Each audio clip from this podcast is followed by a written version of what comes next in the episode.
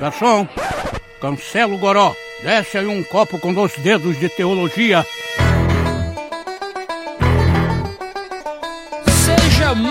Bem-vindo ao Baixo Clero, o podcast do Dois Dedos de Teologia. No seu programa de hoje, a gente vai falar sobre um panorama do Novo Testamento. Para isso, eu conto com as presenças ilustres de sempre, Guilherme Nunes, senhoras e senhores. Olá, pessoal. Prazer estar aqui. Espero que seja um tempo de edificação para a sua vida. E o nosso lindo, cheiroso João Guilherme. Oi, João. Caris Kai Erene. Ah, moleque! Passou a noite saindo, não foi? Isso demais. O professor de grego diz: Oi, negada, bom tá aqui, coisa boa. Ai, ai, ai, ô show off, é muito show off um programa O cara só. já começa arrepiando. pra quem não entendeu, eu falei graça e paz. Rapaz, o cara tá dentro do Novo Testamento. Roubou, roubou do Novo Testamento, roubou do Novo Com Testamento. aí. sotaque, claro. Eita. Tu usou aquele, aquele aplicativo que tu me mandou do judeu lendo a Bíblia pra aprender a ler hebraico? Eu, eu falei grego, não foi hebraico agora. Eu sei, mas tu tá usando um aplicativo similar pra poder ouvir o som? Não, eu tenho um aplicativo que, que a gente ouve a Bíblia em grego também, mas eu não preciso disso, não. Eita, meu Uh! Esse aí fez grego 1 no seminário, hein? Grego.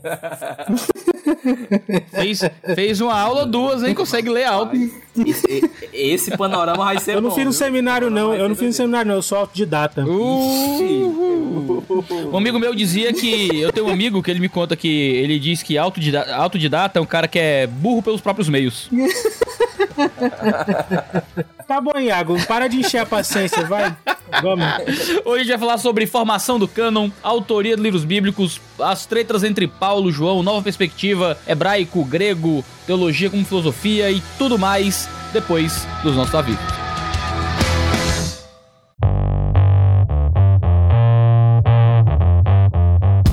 Esse conteúdo gratuito que a gente coloca no YouTube, os nossos podcasts, os nossos vídeos, tudo aquilo que edifica a sua vida aqui no Dois Dedos de Teologia, só é possível por causa dos produtos e das coisas pagas que nós temos aqui no canal, como o Review. Não é não, João Guilherme? É isso aí. O Review é o melhor clube de assinatura de livros cristãos no Brasil. Do mundo! Nós- Do mundo! É, no mundo, no mundo, é isso aí. Na, na galáxia. Na galáxia. É, no universo. Pronto. E se tiver universo paralelo, inclui também. Então a gente já tem aí quase um ano. Em março vamos fazer um ano de lançamento do clube. E para 2020, nosso projeto editorial e de lançamentos está sensacional. Nós estamos trabalhando firme para garantir edições de luxo todos os meses para os nossos associados. Então você não pode ficar de fora. Eita, pau.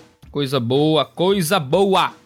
E ainda temos também o Teologia Descomplicada, não é, senhor Guilherme o Nunes? nosso curso de Teologia Descomplicada, ele é o nosso curso de Teologia Sistemática. Você vai ter ali todo o panorama da Teologia Sistemática, indo desde a criação até as últimas coisas. Você também é monitorado através de um grupo de Telegram, onde você vai poder colocar suas perguntas. Temos também lives para responder perguntas dos alunos. Então é um curso extremamente claro, é, simples e que eu recomendo com certeza, até porque eu trabalho nele.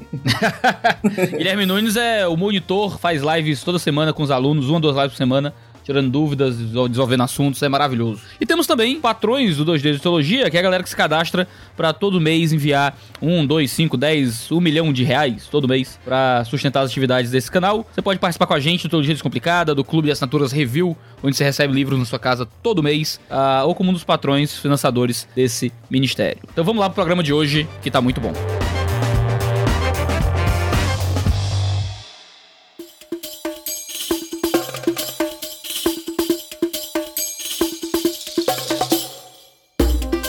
A gente tá aqui para conversar sobre o Novo Testamento. Se você perdeu, se você estava numa caverna na Lua durante os últimos meses, nós soltamos um, um programa com um panorama do Antigo Testamento. Nosso querido hebraísta Igor Miguel. Agora estamos com o nosso querido lexicógrafo, ah, tradutor, professor de grego, Guilherme Nunes, que estará com a gente nesse programinha acerca de panorama do Novo Testamento. E a ideia é fazer um grande resumão de todo o NT. Vamos começar pelo começo, certo? E vamos falar sobre de onde é que veio esses documentos todos, né? O Novo Testamento não é um livro só, feito por uma pessoa só, mas é um amontoado de documentos.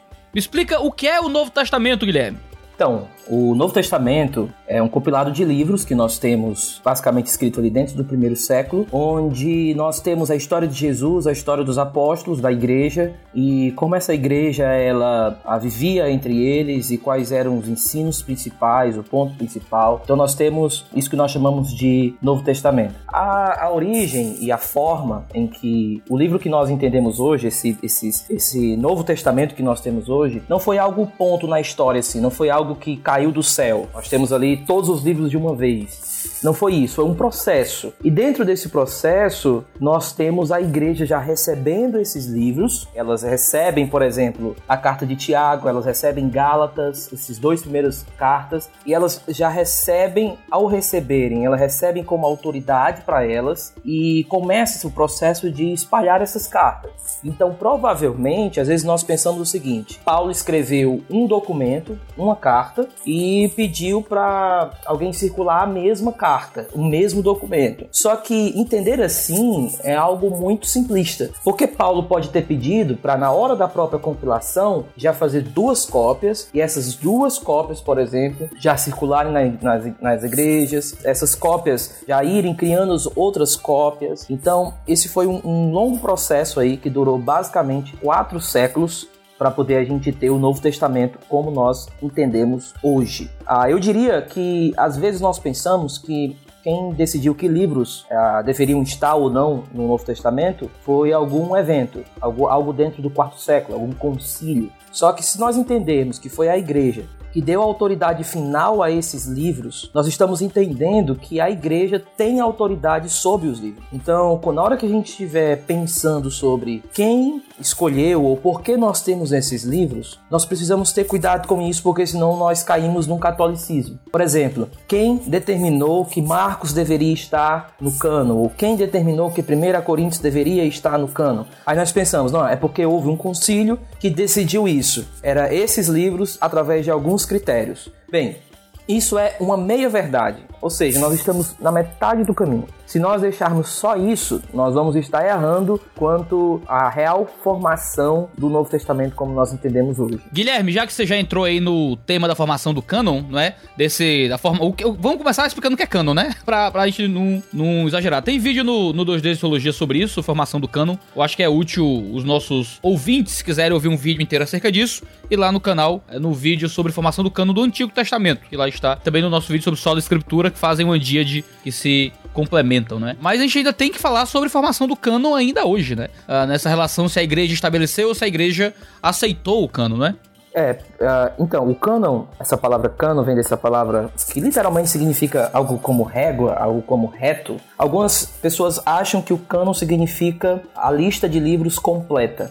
Então eu tenho ali os livros do Novo Testamento e eu chamo isso de cânon. Ah, o problema dessa definição é que se eu digo que o cânon ele é a lista de livros como um todo, eu estou dizendo que o cânon só foi estabelecido no quarto século, por ali pelo terceiro entre o quarto século. Outros pensam que cânon não tem a ver com um compilado de livros, mas significa a autoridade que esses livros têm. Ou seja, quando um livro foi escrito, então ele já era canônico. Ele não recebe canonicidade ele já é escrito com o seu caráter canônico, ou seja, com o seu caráter de autoridade. Então nós temos esses dois lados. Um que acredita que o cânon é a lista completa, desenvolvida ali pelo terceiro e quarto século, e outros acreditam que o cânon é a autoridade que esse livro tem. Eu diria que nós podemos dizer que o cano são as duas coisas. Primeiro, o cano significa a autoridade que esse livro tem, a autoridade divina que ele recebe assim que ele é escrito, e o cano também é a lista final de todos os livros da Bíblia, aquilo que nós conhecemos como Novo Testamento. Então eu diria que essa é uma maneira mais apropriada de entendermos o fator canonicidade e o fator do que significa o cânon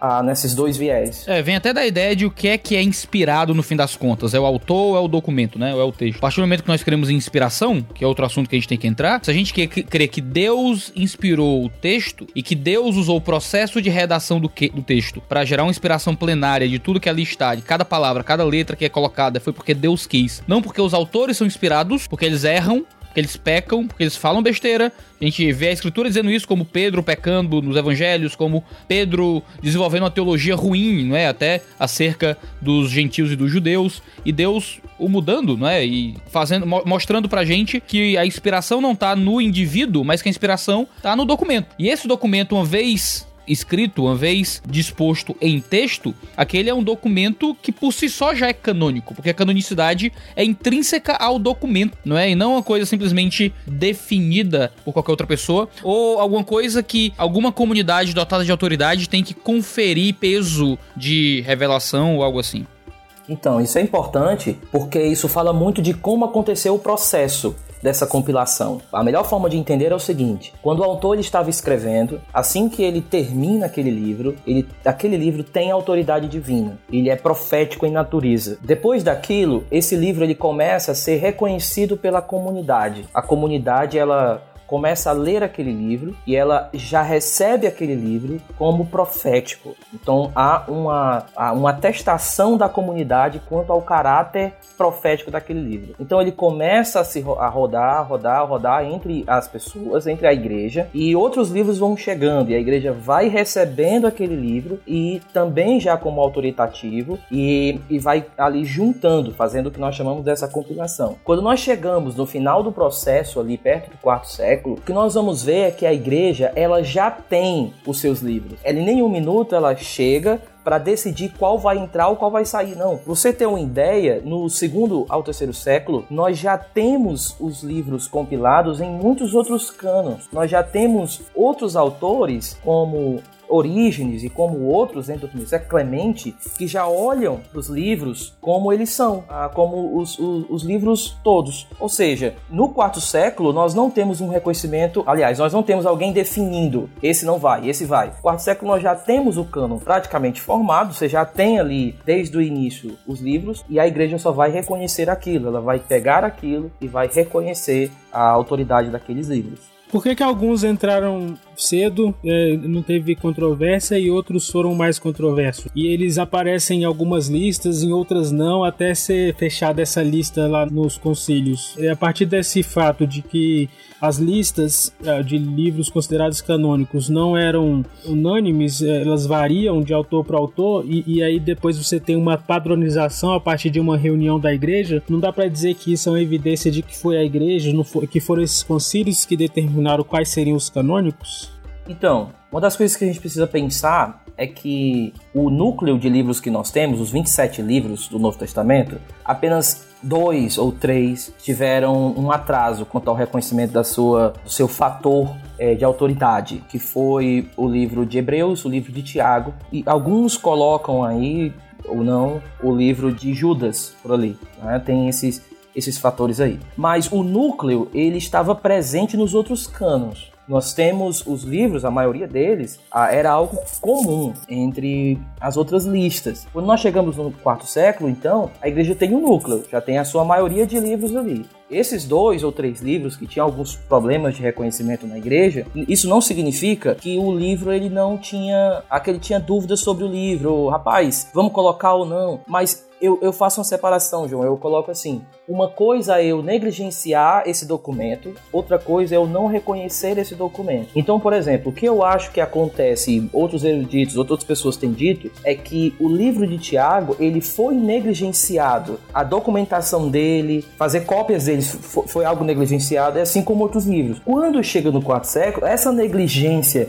de rodar o livro em outras áreas, ali dentro da Ásia Menor e outros lugares do mundo do Novo Testamento, ocasionou esse atraso, mas não significa necessariamente que haviam dúvidas. Então, a separação que a gente tem que fazer é aquilo que foi negligenciado e aquilo que realmente teve dúvidas. Eu colocaria que o maior problema não foi que livro do Novo Testamento foi reconhecido ou não, mas tirar alguns livros que rodava pela igreja junto com os, os, livros que nós entendemos hoje, os 27 livros, que seriam Pastor de Hermas, a Epístola de Policarpo, a Epístola de Inácio, a Epístola de Clemente. Então nós tínhamos outros livros ali rodando junto com os livros do Novo Testamento. E a pergunta seria: por que que esses livros não entraram? Não havia tantas dúvidas com relação aos que nós temos, mas com aqueles que rodava junto com os outros livros do Novo Testamento. Né? Esse, essa é a questão. Por exemplo, o pastor de Hermas, ele era, ele era basicamente considerado junto com os evangelhos, não, não havia problemas com ele. Nós temos a Didaquê também, que andava junto com esses livros. Mas aí o que é importante para as pessoas que estão ouvindo? As evidências que nós temos é que a igreja primitiva, ela usava o cano de três formas. A primeira, aliás, ela usava os livros que rodavam naquela época de três formas. A igreja acreditava que tinha livros que eles eram livros simplesmente hereges. Eles olhavam para esses livros e eles rejeitavam esse, esses livros. Nós temos vários inscritos sobre isso. Depois eles vinham alguns livros como livros que indicam sabedoria para eles. Eram livros que, por mais que não fossem inspirados por Deus, esses livros eles serviam para o controle em relação à, à liderança, como a igreja deveria se comportar comportar, que era justamente que entra aí a Didaquê, a Epístola de Policarpo. Então você tinha livros que a igreja em nenhum minuto reconheceu como inspirado ou como autoritativo, não. Ela reconheciam que eram livros didáticos para a igreja, mas ainda assim não inspirados. É por isso que dentro desses próprios livros nós não vemos nenhum pedido ou o próprio livro requerendo que o reconheça como autoridade, nenhum desses. E a tradição subsequente da igreja também não reconhece. Então assim, a igreja tinha aqueles livros hereges, elas rejeitam esses livros que rodavam, elas tinham livros canônicos inspirados por Deus, que elas tinham ali, o núcleo estava ali deles,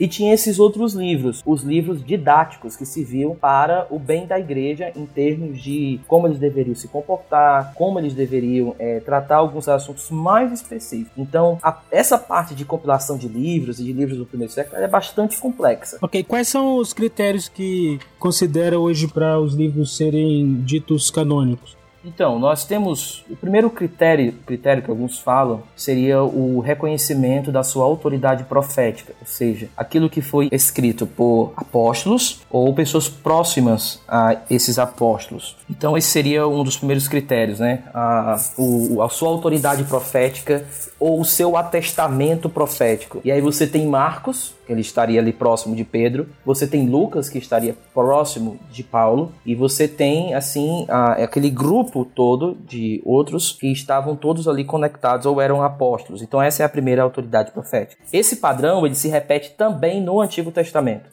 quando os autores do Antigo Testamento eles tinham autoridade profética. Você vai observar a essa autoridade profética que Moisés tinha, que Jeremias tinha, que Isaías tinha, que o fizeram é, escrever esses livros. Essa autoridade era reconhecida pela comunidade. Ou seja, no Novo Testamento o padrão se repete. Existe uma autoridade profética. Essa autoridade profética é reconhecida pela comunidade. Então não era só ser ter autoridade profética. O segundo critério seria um reconhecimento da comunidade cristã. E aí você vai observar que esse reconhecimento da comunidade cristã, ele vai acontecendo por meio de como a igreja compilava os seus livros no início. Por exemplo, nós temos o que nós chamamos de P46, que é Papiro 46. É um documento antigo, é um documento onde você vai encontrar algumas cartas de Paulo. Você vai encontrar Gálatas, por exemplo, que está lá e algumas outras. Você vai observar que nesse papiro você vai ver não apenas uma carta, você vai ver as cartas gerais de Paulo menos as pastorais. Ou seja, a igreja já colocava junto esses livros. Por que, que ela colocava junto esses livros e esses livros já começou, começaram a circular junto? Porque a igreja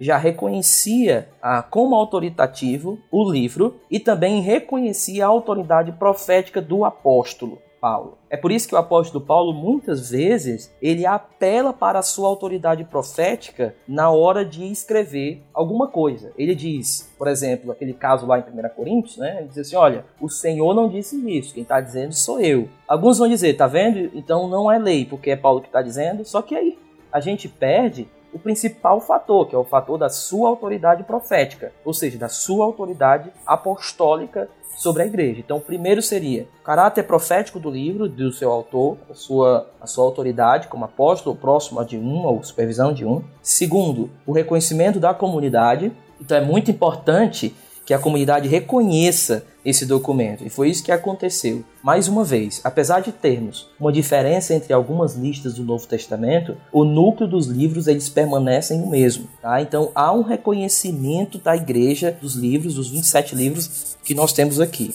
O terceiro critério seria a harmonização dos ensinos, ou seja, se algum desses livros destoassem com o ensino apostólico, ah, eles eram rejeitados. É por isso que houve alguma questão de alguns, não todos, mas de alguns pais com relação a Hebreus, por exemplo, com relação ao próprio Tiago, por exemplo. Houve por quê? Porque não havia pres a presença aquelas teologias paulinas tão profundas nesses livros, nem uma teologia joanina tão profunda nesses livros. Então, assim, esse terceiro critério seria isso: uma harmonização dos ensinos. Se algum deles divergisse ou tivesse algum ensino estranho, então ele era colocado sob suspensão. Ele, era colocado ali para uma análise geral da comunidade e, e enfim. O quarto critério que geralmente se coloca é que esses livros eles deveriam terem sido, ah, como é que eu coloco isso, é, replicados muitas vezes. Isso é um critério mínimo, mas isso é muito importante. Se você observar alguns desses livros e alguns dos papiros que nós temos, você vai observar que os livros canônicos eles são muito mais replicados do que os outros livros como o Pastor de Hermas. E isso fala muito de como a igreja reconhecia e como a, a, a dentro daquele processo de cópias, dentro, já dentro do primeiro século, etc., segundo século, você vai observar que eles eram os mais copiados. E a pergunta é, por quê? Porque eles eram os reconhecidos. Então, essa parte de crítica textual, manuscritologia, ela nos fala muito de como a igreja via os seus, seus próprios documentos. Então, basicamente seriam esses critérios. Essa ideia de ter sido escrito em grego hebraico, essas, essas outras coisas aí eu, eu coloco como critérios bestas. Porque, enfim, quer dizer que se o livro foi escrito em grego, então significa que era inspirado, mas só que nós tínhamos muitos outros. Mas os verdadeiros livros, eles tinham um reconhecimento da autoridade profética do próprio documento, primeiro. Segundo, a própria inspiração profética do autor, reconhecida, então, segundo, pela comunidade. E terceiro, esses livros, eles haviam uma harmonia em relação aos seus ensinos, não uma divergência, não algo de contradição entre eles, mas havia uma harmonia com relação tanto entre si do Novo Testamento como também em relação ao Antigo Testamento. Entendi. E aí você falou essa questão aí do, dos livros terem sido escritos em grego e, e hebraico. Hebreus foi escrito em grego ou em hebraico? Então. É. Opa, o que a gente tem é grego, né? Isso. É bom pensar um pouco sobre isso, né? Que às vezes, por exemplo, Mateus foi escrito em quê? Em aramaico, em hebraico ou grego. Nós temos esse, esses. Tem trechos que são diferentes. Como é que funciona nos evangelhos assim? Que Jesus falava aramaico, né? Isso. Aí é uma questão que há uma divergência quanto se Cristo era bilíngue pelo, pelo mundo que ele vivia na época. Alguns eruditos acreditam que Jesus, ele quando estava falando para os seus discípulos, ele poderia se utilizar do aramaico ou do hebraico, mas quando ele estava se referindo à multidão, Jesus poderia se voltar e falar em grego. Então, o bilinguismo dentro do, da Palestina do primeiro século, ele estava extremamente presente, devido à sua história, que já já a gente vai falar. Mas era normal, por exemplo, Cristo estar falando ah, em uma certa altura ali da cidade, e se ele subir e andar 10 quilômetros, ele chegaria no teatro grego e conseguia assistir uma peça de Eurípides. Por quê? Porque o mundo do, do, da Palestina do primeiro século era um mundo helenizado. Como é que Jesus ia falar para a multidão? Uma multidão mista e uma multidão de judeus helenizados gregos e etc., numa língua aramaica, uma língua é, é, exílica e etc. Se Jesus queria alcançar o povo, provavelmente ele tenha falado em grego para o povo e para os seus discípulos, por conta de algumas orações mais específicas que ele ensina para os discípulos. Nessas orações existem padrões sintáticos que não são gregos, mas padrões sintáticos aramaicos. Então, quando a gente está lendo o texto de Mateus em grego, você percebe que para os discípulos ou algumas questões voltadas quando Jesus está em particular com os discípulos, parece que Jesus está falando um grego meio meio estranho. Ou seja, o copista de Mateus provavelmente via aquilo como se Jesus estivesse falando aramaico ou hebraico para os, diretamente para os seus discípulos. Mas não é tão simples resolver isso. Quanto a Hebreus, as evidências que nós temos, mais uma vez, por ser uma carta circular, era uma carta circular. Essa ideia, não, Hebreus era para os hebreus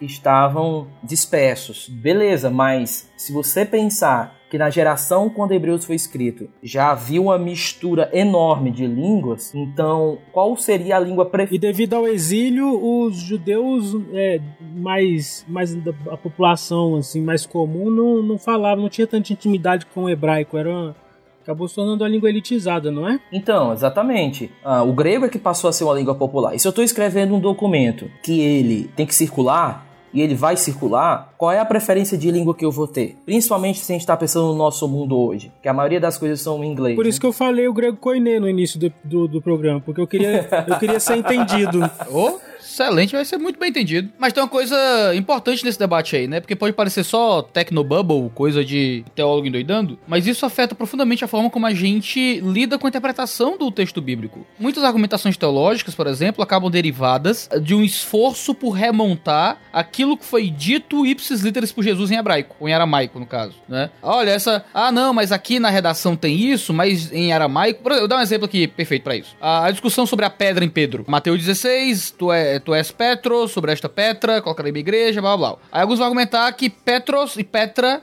no grego tem significados diferentes. Aí o Cássio vai argumentar, não, mas em aramaico não tinha. Em aramaico você tinha uma palavra só. Você não tinha uh, pra, pra pedra, não tinha diferença para rocha e pedra. Só que a redação usa palavras que, em tese, vamos usar isso como tese para fins dessa argumentação aqui, são diferentes.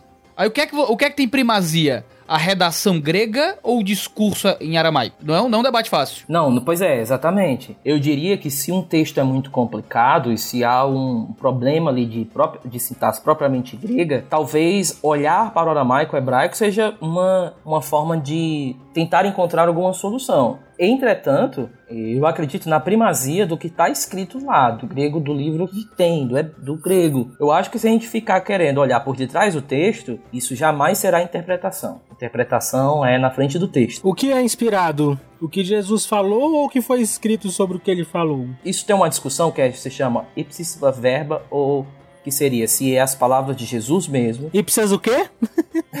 ipsis verba. Verba. O Iago, o Iago não sabe brincar, não. não, você que era uma dúvida de verdade, eu. Então, se era a ipsíssima verba ou a ipsíssima vox. Ou seja, eu estou falando das palavras de Jesus que são inspiradas, ou além disso, ou o que os autores interpretaram da, das palavras de Jesus, ou o que eles compilaram da, das palavras de Jesus. As duas coisas, mas eu acredito que é o que está compilado das palavras de Jesus. Por exemplo, eu não acredito que Mateus, o Sermão do Monte, e aí eu posso. Eu não quero chocar as pessoas que estão nos ouvindo. Eu não acredito que o, o Sermão do Monte, Jesus ali tem tudo em Mateus. Porque apesar de ter o ensino em termos de completo, no sentido de tudo que Jesus quis ensinar, alguns detalhes de fala, de palavra, alguma questão, ela, o Mateus não necessariamente escreveu. Por quê? Porque quando você vai ver o Sermão do Monte em Lucas, você vai ver outras coisas que não está em Mateus. Então, esse processo de escolha dos autores literários é um processo inspirado para o seu propósito, ali imediato do seu documento. Ah, então, se há essa divergência, assim, entre aspas, né? Se, se Mateus escreve algo que Lucas não escreveu sobre a mesma coisa, os dois estão falando sobre a mesma coisa, e um acrescenta informação que não tem no outro, eu acredito então que o inspirado é justamente o documento aquilo que chegou na sua forma final. Até porque isso aí que o Guilherme tá falando é muito importante, no sentido de que a gente não tem necessariamente o acesso à exata fala de Jesus em talvez lugar nenhum, a gente não sabe onde é que tem. Os apóstolos, ao registrarem os mesmos momentos com discursos distintos, a gente está encontrando a interpretação e um, e um registro do sentido, muito mais do que as exatas palavras que Jesus usou. Né? A gente pode perceber isso pelos, pelos quatro evangelhos. Você pensa no texto da grande comissão, você pensa no sermão do monte, você pensa em vários discursos que são parecidos, mas não iguais. Por que, é que não são iguais? Porque você tem o apóstolo ah, trazendo o significado teológico de um discurso maior. Lembra, Jesus não chegou nas pessoas e Jesus não era um, um homem grosso e direto e altamente reduzido nas palavras. Porque se a gente for achar que era isso, Jesus falava muito rápido, muito curto. Eu sou o caminho, verdade e a vida e tal, e de fazer discípulos. É, pô, né? Só que aquele, esse negócio curto, rápido, reduzido, uma, duas, três frases no discurso, é, na verdade, o registro literário de uma interpretação. Não é exatamente isso. Eles podem ter falado por uma hora. E a gente tem ir de fazer discípulos todas as nações. É importante a gente perceber, se a gente tentar retomar o hebraico ou o aramaico, a gente nunca vai conseguir ter isso. Fora que, nessa questão, a gente tem que entender que Deus preservou o texto, não a voz. Que nos é preservado, o que chega até nós, é aquilo que foi registrado, não é uma gravação do áudio de Jesus. A gente confia e entende com a palavra de Deus o que está registrado e o que está escrito, como está escrito. Aquilo que está em grego registrado no documento tem primazia sobre qualquer tentativa de remontar um discurso aramaico anterior. É por isso que é importante a gente reconhecer que o mundo do Novo Testamento ele é extremamente complexo. Sua cultura, sua, sua própria história, os acontecimentos, a língua, a forma de vida, a forma de, de, de se alimentar. Nós não temos mais aquele judaísmo já babilônico, nós não temos mais o judaísmo dentro do exílio do, do, do, do cativeiro persa. Nós temos um outro, um que foi atingido pela uma cultura helênica, foi helenizado de uma maneira muito ativa. Ou seja, o mundo que Jesus entra é um mundo extremamente complexo, variado. Tinha a língua grega, o hebraico rodando por ali, tudo misturado. Por exemplo, alguns escritos de escavações que foram encontrados em muros ou em grandes colunas, viram que esses escritos estavam em grego. Isso dentro ali da, da, daquelas regiões que Jesus andou, principalmente da Galileia. Qual é o ponto? Por que é que uma coluna tinha uma inscrição em grego? nela. Ou seja, por que, que um anúncio público dentro de um local que tinha pessoas de fala hebraica, por que, que ele estava em grego? Porque provavelmente era isso que acontecia. Quando algo público era feito para o povo, a língua que era usada era a língua geral, aquela língua grega. Então isso é uma evidência para mostrar que Jesus poderia sim falar grego normalmente e talvez para os seus discípulos ali mais próximos em hebraico ou em algumas outras condições ou situações em hebraico e mas na maioria das vezes grego. Legal.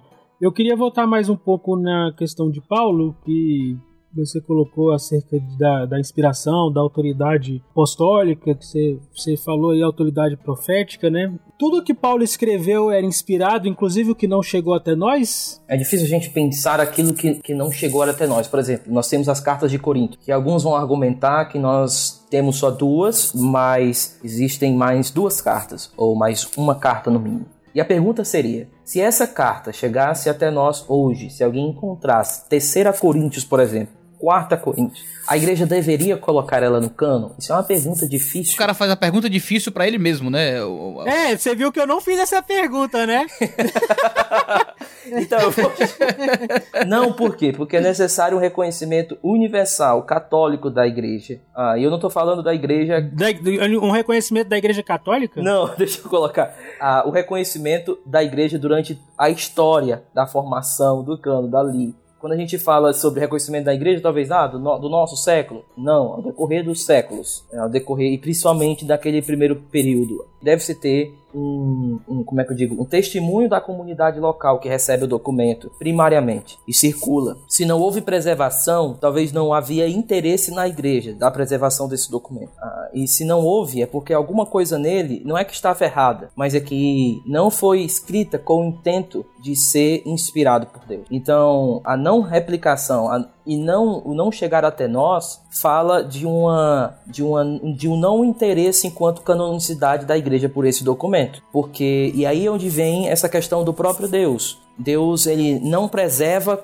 como esse escrito vai chegar até nós nesse sentido. Ah, ah e eu não vou entrar nesse ponto mas se foi pelo um texto recebido texto majoritário, texto crítico. Não, eu acredito que Deus não separou um tipo de texto. E o texto majoritário é o texto que Deus escolheu. E aí, eu estou entrando em outra área aqui, mas é, eu acredito que Deus ele preserva que chegue. Não, minha área, a área é essa mesmo. Não tá entrando em outra área, não. É Novo Testamento. É é, eu acredito que, é, que o texto ele chega até nós. Deus preserva a sua palavra chegando até nós. Agora, a forma que ele vai fazer essa preservação ele não deixou registrado. Então Deus não disse, vai ser através de um texto da reforma chamado texto recepto. Deus não disse, vai ser através das cópias depois do, do, do século X, ali que conhecido hoje como texto majoritário. Não, Deus não disse isso, tá? Então, dizer que Deus preserva o seu texto pelo um texto único, texto recebido, Bíblia trinitariana e etc., isso, isso é errado por quê? Porque nós não temos essa doutrina. Isso não é escrito na Bíblia. O que está escrito na Bíblia é que Deus preserva, não como. Por isso, da importância da crítica textual, da reconstrução dos textos, porque a crítica textual entende que é necessário fazer um trabalho de reconstrução minucioso, é, comparando documentos, olhando variantes, tudo isso, porque ah, Deus não deixou esse texto pronto nesse sentido, como alguns querem argumentar. Se essa carta não foi replicada e nem reconhecida pela comunidade, eu acredito que ah, não havia interesse porque ela não tinha interesses de inspiração nela. Ô, ô Guilherme, por que que a gente tem essa disputa toda acerca da inspiração, autoria, dos critérios de canonicidade no Novo Testamento e, e, não tem essa discussão tão, tão acalorada no Antigo Testamento. Por exemplo, no episódio que a gente gravou de panorama do Antigo Testamento, a gente deve ter gastado poucos minutos, passou desapercebido essa questão de formação do cânon no Antigo Testamento. Nos dedicamos a outros assuntos. A gente já está aqui, eu acho que há mais de meia hora, falando basicamente sobre isso. Sendo que a nossa a diferença da nossa Bíblia para a Bíblia católica é está no Antigo Testamento. O Novo Testamento nosso é igual ao da Bíblia católica. Os livros que eles têm a mais estão todos no Antigo Testamento. E aí? Como é que fica isso? Como diria Marília Gabriela, por quê? então. então, é porque no Antigo Testamento existiam duas coisas. Primeiro, o fator geográfico, ele era bastante é, único, você não tem várias cidades recebendo esse documento, você tem um povo único, basicamente todos no mesmo lugar. Basicamente ali, principalmente quando a gente vai falar da comunidade, das comunidades de Quran e tal, era uma comunidade que recebiam ali. Não havia uma necessidade de, de mandar esse documento para uma outra cidade, replicar, replicar, replicar para vários lugares. Não havia. Como, como tem no Novo Testamento. No Novo Testamento, por conta das várias e várias cidades que já tinham cristãos, você tem desde o Egito até ali o, o, outro lado, a Síria, você tem igrejas. E essas igrejas, elas replicavam os documentos, elas precisavam do documento. Então, por conta dessa, desses fatores geográficos e dessa quantidade de cidades aonde o documento deveria chegar, ocasionou isso, um problema de o que é inspirado, o que é que chegou, Será que a gente recebe ou não? Será que isso aqui não foi alguém que colocou um nome, não é e tal? Então, assim, por conta disso, já no judaísmo, dentro do ali do Antigo Testamento, você vai observar que não. Eles escreviam ali, os soferins escreviam, além de escrever algo praticamente com técnicas perfeitas, porque eles eram eruditos da área, que acontecia que a preservação era para ser colocada já escondida, já deixada ali. Ah, um documento só era para a comunidade e o outro extremamente preservado. Então, assim, ah, no Novo Testamento nós não temos isso, por conta dessa variação geográfica, essa variação cultural, ah, os documentos chegando em igrejas que vinham se formando cada vez mais longe do seu centro, e aí nós acabamos tendo esses problemas no Cano Novo Testamento. Entendi, legal. E qual, quais são os concílios, qual, quais são esses eventos aí que são importantes para a questão do reconhecimento do cânon? Só para a gente fechar esse assunto. Porque você falou muito sobre terceiro e quarto século, e aí o que aconteceu nesses terceiro e quarto séculos que tem essa importância em termos de fechamento de cânon? São, são os concílios ecumênicos, né? Isso, nós temos alguns concílios, o concílio de Cartago, o concílio de Nicéia e alguns outros concílios, alguns chamados de concílio de Hipona, e ele foi geralmente é geralmente entendido que eles estavam lá para escolher os livros, só que não. Eles estavam lá para reconhecer e tirar alguns livros de hereges que estavam rondando junto da igreja. Era necessário fazer uma delimitação maior por conta dessa quantidade de livros hereges, pseudográficos que estavam pseudográficos que estavam aparecendo. Então, por exemplo, algumas pessoas escreviam algo bem herege e em cima colocavam o nome de Pedro, como por exemplo o Apocalipse de Pedro. E esses livros, eles pelo próprio corpo do texto deles, você já observava que eles eram livros hereges, que eram livros estranhos, de coisas assim absurdas. Tem coisas que se você lê ah, Jesus fazendo uns milagres muito estranhos, umas coisas assim que claramente não, não entram em harmonia com os outros evangelhos. Então, nesses concílios, eles estavam lá para deixar claro que esses livros deveriam ser colocados de lado e preservar cada vez mais o núcleo de livros que foi passado de geração em geração. Uma outra coisa que é bom colocar é que esse concílio ele aconteceu, ele acontecia, por exemplo, em um lugar geográfico específico que estava acontecendo alguns problemas. Ah, mas são concílios ecumênicos, as pessoas também vêm de longe, tudo bem. Apenas alguns é, foram assim, principalmente os concílios cristológicos. Mas os primeiros concílios ah, feitos para essa questão da canonicidade, eles eram concílios mais locais, norte da África por ali. Porque onde o problema estava mais agudo, porque em outras áreas não tinha esse problema desses livros. Então, mais uma vez, é mais complexo essa questão. Ah, a igreja tinha problema com canonicidade? Aí você vai ter que dizer assim: qual parte da igreja, qual momento da igreja, qual localização geográfica da igreja, antes de dizer que a igreja lutou contra isso como um todo. Não, tem, teve áreas que nem pensaram nisso. O núcleo estava lá, os livros hereges não foi precisado fazer, fazer concílio nenhum, tava tudo tranquilo. Por quê? Porque é muito mais multifacetado a igreja do primeiro século do que nós pensamos, em termos geográficos, em termos de distância, em termos de como cada uma compartilhava dos mesmos problemas, alguns problemas específicos que outras não compartilhavam. Legal, muito legal.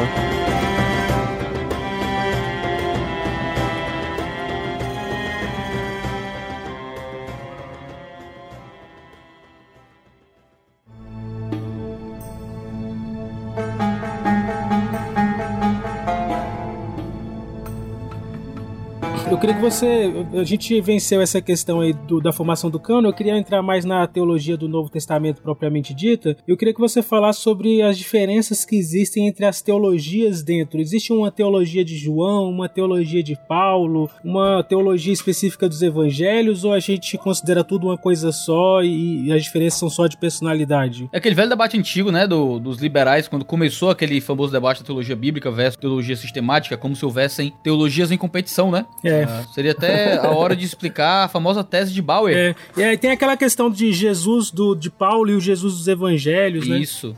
Alguns vão argumentar que Tiago ele discorda de Paulo, por exemplo, em, com relação à fé e obras. Outros vão argumentar que entre os evangelhos nós temos divergências e contradições entre eles. Essa variedade de pensamentos, é, elas têm um problema em comum.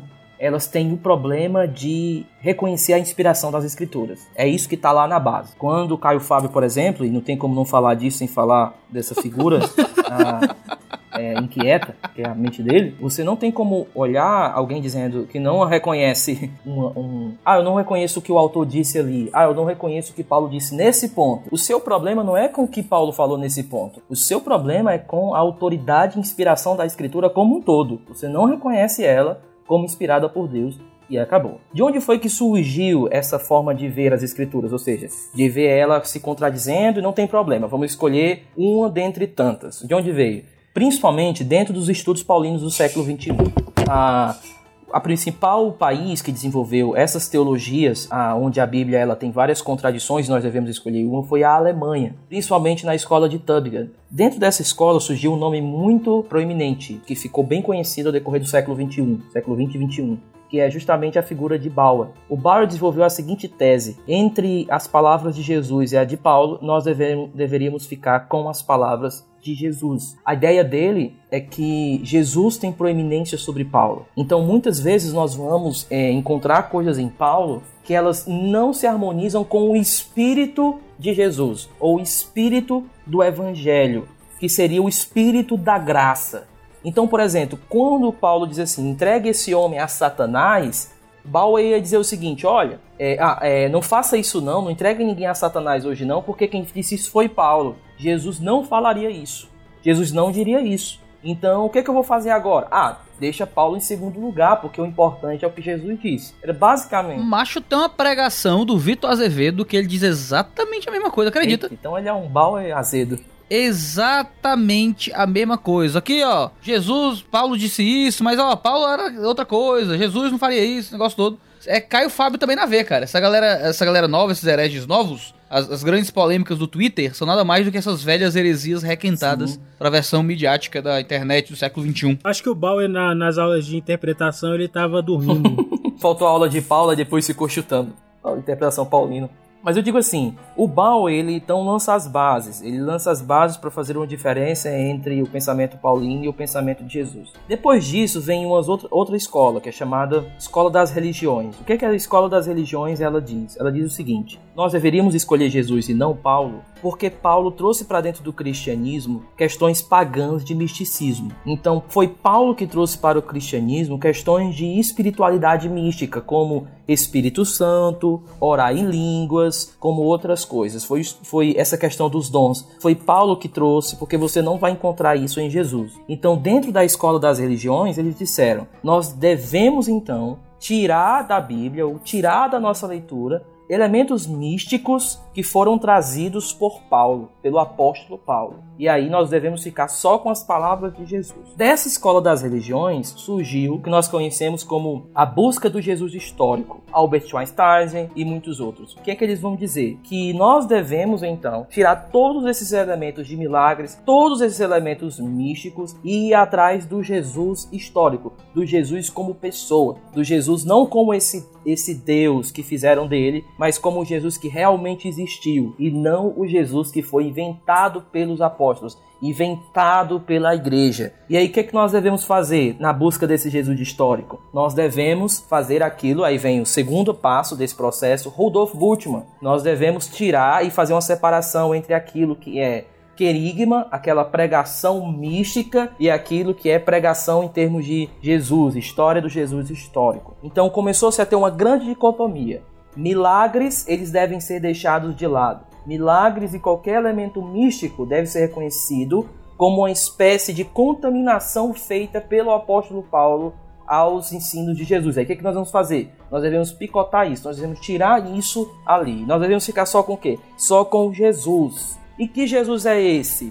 Aí o, vem agora o Bultmann, ele diria: bem, esse Jesus é o seguinte: quando você falar de ressurreição, não pense que ele, ele ressuscitou de fato fisicamente. Você tem que pensar que a ressurreição ali é uma palavra mística para dizer que ele ressuscitou dentro do seu coração. Se você entender esse Jesus dessa forma, aí tudo bem. Agora, se você entender a ressurreição corpórea acontecendo realmente, aí não. Aí você tem que deixar de lado. Então, o Bultmann lança o seu projeto de tirar toda espécie de mito de dentro dos escritos do Novo Testamento. Ou seja, tudo aquilo que fosse milagre ou questões místicas e ficar somente com o Jesus histórico. Bultmann então lança as bases para os liberais. E o que, que os liberais vão fazer? Os liberais vão dizer que Jesus ele não morreu para por os nossos pecados, ou ele não morreu e ressuscitou e está no nada disso. Jesus ele é um homem normal, ele era um homem normal que viveu uma vida de exemplo de amor que nós devemos agora segui-lo por conta do seu exemplo. Agora essa questão de pecado, de céu, de inferno,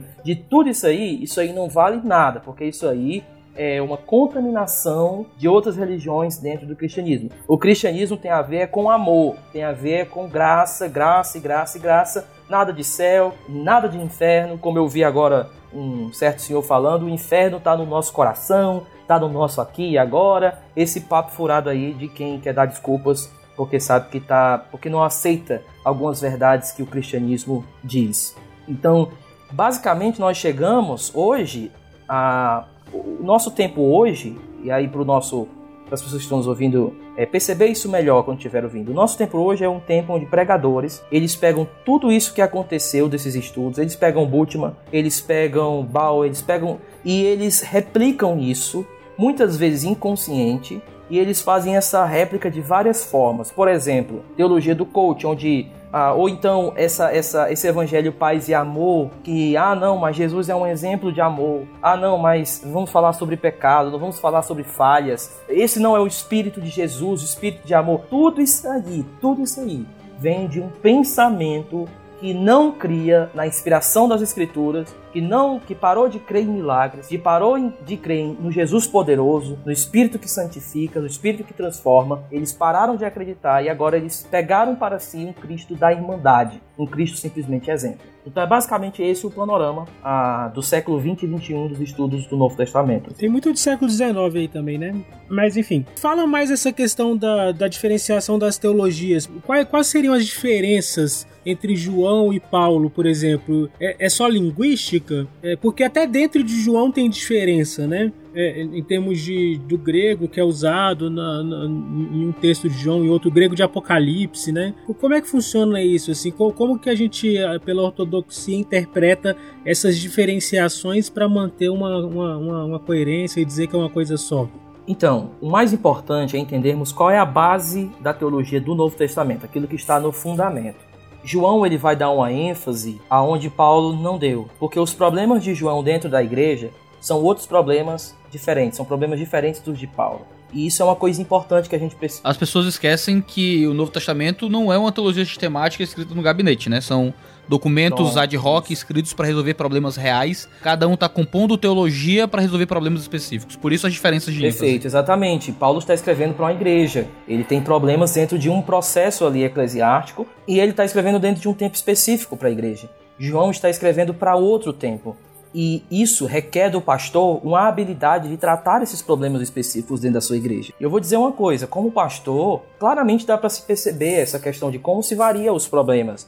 É o pecado que está lá, o pecado como centro, beleza. Mas a maneira como isso se manifesta é muito diversa. Então, é isso que nós devemos entender. O Novo Testamento foi escrito para a igreja que tinha problemas ah, específicos, que os apóstolos, como pastores, eles precisavam tratar disso também. Então, essa é uma forma de ver. Agora, o que é que está na base de todas essas teologias, vamos colocar assim? O que está na base que eu entendo seria um pano de fundo escatológico dentro do escopo do Novo Testamento inteiro, eu ousaria dizer que o que está na base, o que une todas as teologias é a escatologia. E aí quando você me diz o que seria escatologia, esperar Jesus voltar, todos esperam Jesus voltar, é isso? Não, não é isso. Quando eu digo que o pano de fundo é a escatologia, é porque eu entendo que os autores do Novo Testamento, todos, e isso aí você vai ver em todas as cartas, você vai ver presente em todos os lugares ali do Novo Testamento, eles acreditam que o futuro já começou, de que as bênçãos aguardadas de um novo tempo, elas já se iniciaram. E quais são?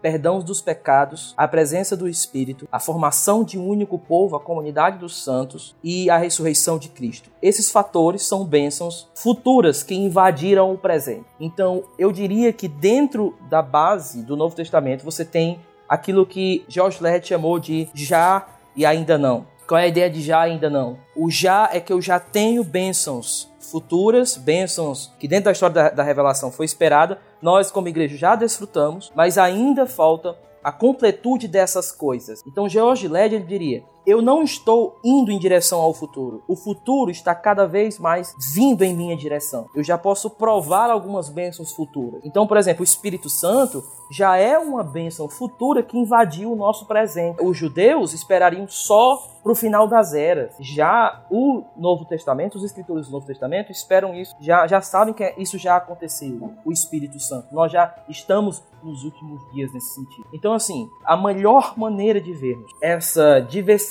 dentro do Novo Testamento, eu diria que é através desse framework, dessa espécie de plano de fundo do já ainda não. Todos acreditam que nós já experimentamos bênçãos, mas que ainda falta a completude de todas essas bênçãos. Agora, uma outra forma de ver isso, João, é a seguinte: é você perceber que isso é uma bênção para nós, porque você vai ter coisas que João falou, Paulo não falou, e aí é uma outra perspectiva. Você vai ter uma outra forma de ver um só assunto. Por exemplo, pegue o assunto da justiça de Deus, Deus ser justo. A forma que Paulo trata isso é de um ângulo diferente da forma que Tiago trata disso. Já João já trata é, da justiça de Deus de outro ângulo.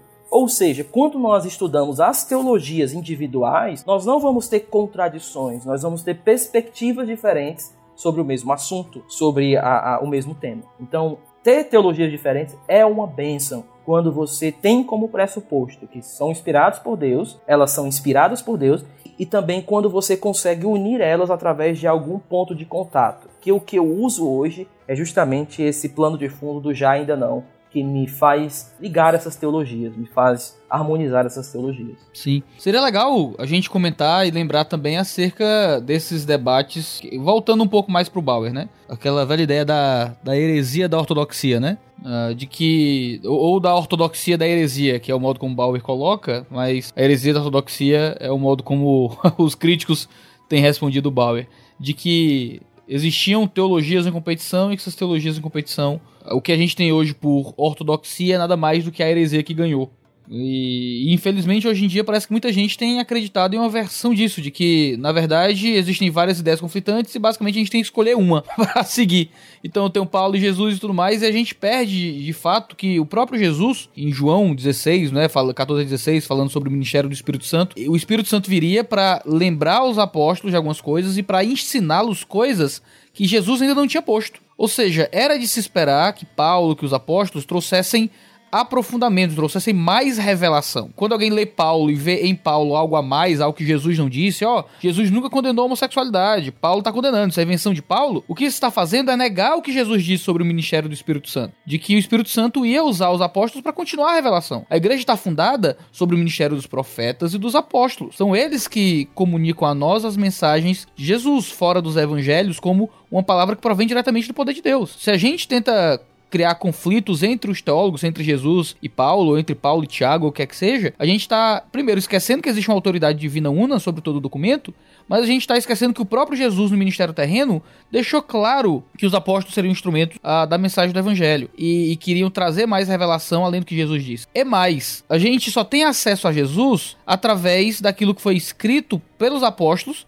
e por pessoas ligadas aos apóstolos. Os evangelhos não foram escritos por Jesus. Ou seja, de alguma forma, negar a autoridade apostólica e a autoridade das pessoas ligadas aos apóstolos é negar a autoridade da única fonte de revelação de Jesus que nós temos. Porque eles escreveram os evangelhos e foi através deles que a gente conheceu a pessoa de Cristo. Tratar os autores como pessoas em competição ou ter uma primazia sobre Jesus em contraste com Paulo com Pedro, o que quer que seja, é negar o próprio Jesus. Porque Paulo é Pedro, é Lucas, é, é esse pessoal que nos apresenta quem Jesus é. Perfeito. Eu diria que um dos problemas dessa negação de um autor em relação ao outro é quando a gente escolhe um único assunto para tratar. Às vezes isso acontece na prática. Ah, assim, eu, eu só quero falar sobre amor. Aí o que, que eu faço? Eu procuro o autor que fala isso da forma que eu quero, ou da forma que eu interpreto que eu quero. E minha ênfase é só aquilo, aquilo, aquilo. Então, às vezes, nós escolhemos um cano dentro de um cano. Nós esquecemos que o chamado para a igreja é apresentar todo o conselho de Deus revelado. E às vezes essa ênfase em uma só coisa revela muito desse ar liberal, desse ar que você acabou de falar, de detrimentos e tal.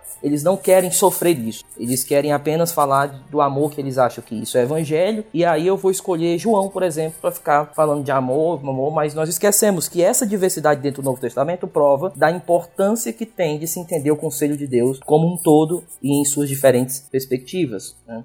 Eu diria também que os atores do Novo Testamento eles estão olhando para o Antigo Testamento. E, e, talvez seja isso também que os una, assim. Porque tanto João, como Tiago, como Hebreus, como Paulo, eles têm um plano de fundo judaico. Eles têm um Antigo Testamento. É por isso que uma das coisas que o intérprete deve mais prestar atenção é quando um autor do Novo cita o Antigo Testamento. Por quê? Porque ele está sempre olhando para o Antigo Testamento para poder manter essa linha de continuidade entre os dois. Existe a diversidade entre eles, beleza, mas também existe um olhar para o Antigo Testamento, onde o Antigo Testamento serve como atestação para os ensinos do, dos autores do Novo também. Né? É isso aí, legal demais. Você fala, né, que os autores do Novo Testamento estão olhando para o Antigo Testamento, mas eles também são extremamente influenciados pelo contexto cultural da época, que era absolutamente helênico, né, politicamente romano e culturalmente helênico, né? E isso interfere muito no linguajar que eles vão usar, né? Quanto do linguajar dos autores do Novo Testamento no grego é oriundo da Septuaginta e quanto é oriundo dessa assimilação cultural que eles têm. Por exemplo, é, é, várias palavras, né? Até a mais famosa, logo, né? Que João vai usar logos e, e a Septuaginta usou. Como, como é que a gente lida com essa ressignificação de palavras que acontece no Novo Testamento a partir desse vocabulário grego que é presente na filosofia também. Beleza. Eu diria que existem dois perigos na hora que a gente está analisando uma palavra do Novo Testamento. Dois grandes perigos qualquer intérprete deve tomar cuidado. O primeiro é tentar ir primeiro para a filosofia ou para os grandes filósofos da época e tentar olhar essa palavra lá dentro, como ela funcionava. Esse é um grande perigo que se tem. Outro grande perigo é rejeitar totalmente essa, essa carga filosófica que uma palavra, que um conceito pode ter. Então nós temos dois. O primeiro seria uma ojeriza, eu olho para aquilo, eu não quero saber. Outra seria eu mergulhar primeiro lá dentro para poder tentar entender o Novo Testamento, tá certo? Isso é o que nós chamamos de leitura espelho. Eu vou para fora do texto e trago algum conceito e alguma coisa para dentro do texto. Eu imponho ao texto um significado de fora. É a chamada leitura espelho. Como é que a gente foge dessas duas coisas? Na linguística nós temos o que nós chamamos de prioridade sincrônica, que está em oposição à prioridade diacrônica. A diacrônica é quando eu estudo uma palavra através das épocas, através do, dos tempos, através das culturas. Diacrônica, através dos tempos. A sincrônica é quando eu estudo um conceito, uma língua, dentro do seu período histórico, dentro do seu momento cultural, dentro daquele período histórico, mas além disso, dentro da própria relação que as palavras têm entre si dentro daquele texto. Todo intérprete do Novo Testamento precisa ter uma prioridade sincrônica, ou seja, quando eu pegar a palavra logos em João, eu preciso olhar como essa palavra está funcionando primeiramente dentro do evangelho. Até porque o autor ele não está usando logos somente no prólogo, ele usa logos muitas vezes ao decorrer do seu evangelho. E a melhor maneira que eu tenho de entender primeiramente aquela palavra é quando eu vou atrás do contexto dela, ou seja, não é contexto, é do contexto, as palavras que estão próximos a ela. Por quê? Porque essas palavras me ajudam a entender melhor o seu significado. Quando eu estou pensando em um autor bíblico, está dentro de um bilinguismo grego e hebraico ali, de várias culturas, multicultural e tudo mais, eu devo ter cuidado para não ficar tentando primeiramente ou primariamente examinar que pensamento ele está tendo na hora, se ele foi para isso, se ele foi para aquilo, não. Desse lado aqui do texto onde nós estamos como intérprete, o que nós devemos fazer é respeitar primeiramente o texto e ir para o texto e nessa prioridade sincrônica tentar entender aquela palavra dentro do seu contexto. Por exemplo, se eu uso a palavra banco, eu vou fazer um estudo da palavra banco para poder entender a palavra banca nesse texto aqui. E aí eu entendo que banco é o lugar de depositar dinheiro, vários dinheiros ali e tal. É o lugar onde finanças acontecem, transações financeiras, etc. Beleza, mas quando eu, no meu texto tem e ele sentou no banco, ou seja, o banco dentro daquela, daquele texto não está funcionando como lugar de transação financeira, está funcionando como lugar onde eu sento. É por isso que é importante eu entender que o que eu tenho na minha mão é o texto e a intenção autoral está no texto e eu preciso ir para o texto. Agora, depois disso, eu não posso desprezar o pano de fundo cultural, histórico e filosófico que aqueles autores estão. Eu não posso fazer isso. Porém, na hora que eu tenho uma prioridade para entender o que o autor quis falar ali dentro daquele contexto em relação às outras palavras, eu estou livre para poder fazer uma análise até que ponto ele está se utilizando da, dos conceitos em que onde aquela palavra aparece dentro da filosofia, dentro dos outros fatores literários e tudo mais. Durante muito tempo, dentro dos estudos bíblicos do Novo Testamento, as palavras elas eram estudadas por meio da filologia, ou seja, com prioridade diacrônica. Eu vou pegar essa palavra e eu quero analisar ela como ela foi usada ao decorrer do tempo, através das eras. Só que não é assim que funciona, porque uma palavra ela vai, ela pode ir mudando de conceito ao decorrer do tempo. Nós temos palavras em português, nós temos palavras em inglês, que elas vão mudando de conceito aos poucos. Então eu não posso fazer esse processo para entender o significado de uma palavra. A prioridade, como já diria Fernando Sussi, ela é uma prioridade sincrônica, ou seja, eu preciso analisar ela primeiro dentro do seu local temporal e dentro do seu texto, tá? Então eu diria, João, que é difícil a gente dizer primeiramente, rapaz, o que, é que o autor tinha na mente e que carga cultural ele está pensando nessa palavra, aquilo outro? Eu não sei. A única forma que eu tenho para acessar o conceito daquela palavra seria analisar primeiro o texto, entender bastante o texto e qual a relação que o significado que eu encontrei ali dentro tem como Platão usa as línguas, como tal. Agora, por exemplo, você falou aí do, do, do graça e paz, né? Do grego. Paz, como é que pode? Pronto, aí é que tá. Quando eu entendo graça e paz, graça e paz dentro do Novo Testamento, você vai observar que não era normal, não era normal em saudações helenísticas o termo paz. Não era. O que era normal era somente harim e não a Irene. Então você não você não tem. E o paz era o normal no contexto dos judeus, né? Isso é, isso é muito. É, Paulo era, era um cara muito diferenciado, né, isso. cara? Ou seja, eu tô analisando ali, beleza. Agora, ele tá usando harim, beleza, graça. Isso era usado também dentro de cartas de correspondência dentro do primeiro século. Era usado principalmente no infinitivo. Paulo já não usa nesse, nesse modo. Paulo já usa geralmente no modo nominativo, isso é outra coisa. Mas o que é que Paulo está fazendo? Ele junta uma saudação helenística, e aí, já que eu não tenho saudações helenísticas com paz dentro lá da Grécia, dentro da Ásia Menor, esse paz deve ser entendido no pano de fundo do Shalom. Mas entenda, ele está redefinindo o Shalom. Porque o Shalom do Novo Testamento é a paz em Cristo. Esse é o conceito de paz. Eu preciso entender isso, que o conceito de paz no Novo, ele já é modificado. O autor ele não está só repetindo um, um conceito anterior, ele também tem modificações para o seu presente. Então, assim, eu não consigo dar uma resposta direta para essa pergunta. O, o, e talvez incomode até o, os ouvidos dos nossos ouvintes. Mas é isso, é porque o tempo era complexo. Aquele momento era complexo. E para nós reconstruirmos hoje, nós devemos ter essas cautelas. Cara, sua, assim, sua tá? resposta foi maravilhosa. O Iago não responderia nem metade do tanto que foi legal disso aí, velho. ah, eu tô aqui de orelha. É importante para entender assim, qual era o, o tipo de judaísmo que tinha na mente de Paulo? Qual era o tipo de judaísmo que Paulo vivia? Era o que nós devemos deixar claro que era um tipo de judaísmo diferente do Antigo Testamento. Por quê? Porque existe um evento que causou uma divisão de águas no povo judeu. Que esse evento ele é denominado, ou esse momento histórico é denominado como o judaísmo do segundo templo. O que é o judaísmo do segundo templo? É um período histórico marcado por tensão e tragédia. Por quê? Porque quando a Babilônia ela invade a Judéia e ela destrói o primeiro templo, lá por 1500 e alguma coisa, aquele período de cativeiro trouxe para o povo muitas incertezas, assim, muitas mesmo. Deus nos abandonou? Será que Deus está com a gente ou não? E aí é onde entra Isaías e Jeremias, aquelas esperanças pré-exílicas. Ah, você vai perceber que Isaías 40, você vai ver o servo sofredor e você vai ver como Deus restaura a terra, dá de novo ao povo esperança. Então, naquele momento de exílio babilônico, eles se agarraram nessas promessas futuras de esperança. Então, o povo já não tinha o primeiro templo. E aí o que foi que aconteceu? Quando a Pérsia ela toma o lugar da Babilônia com o rei Ciro, a Pérsia permite a reconstrução de um segundo templo.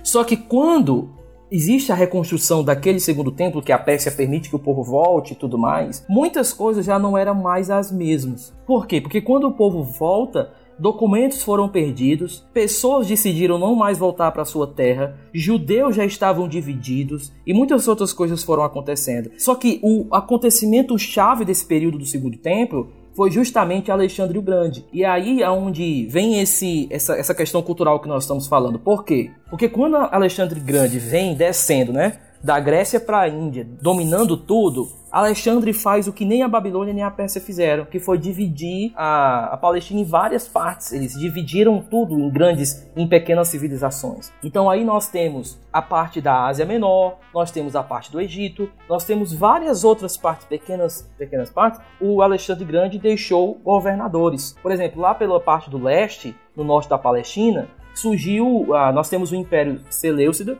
e no parte sul, lá o Império Ptolomeu, que eles viviam sempre em guerra lá.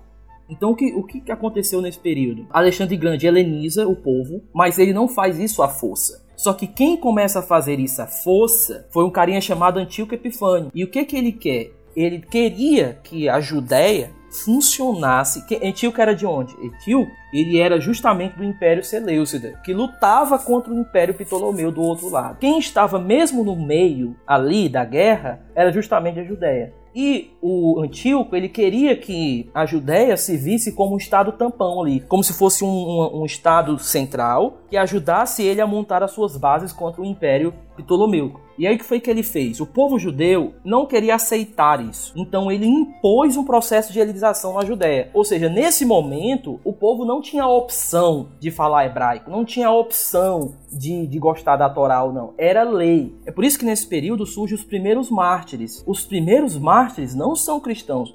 Os primeiros mártires são judeus que não quiseram abrir mão da Torá e não quiseram rasgar a Torá e foram mortos por conta do seu amor à lei do Senhor nesse período.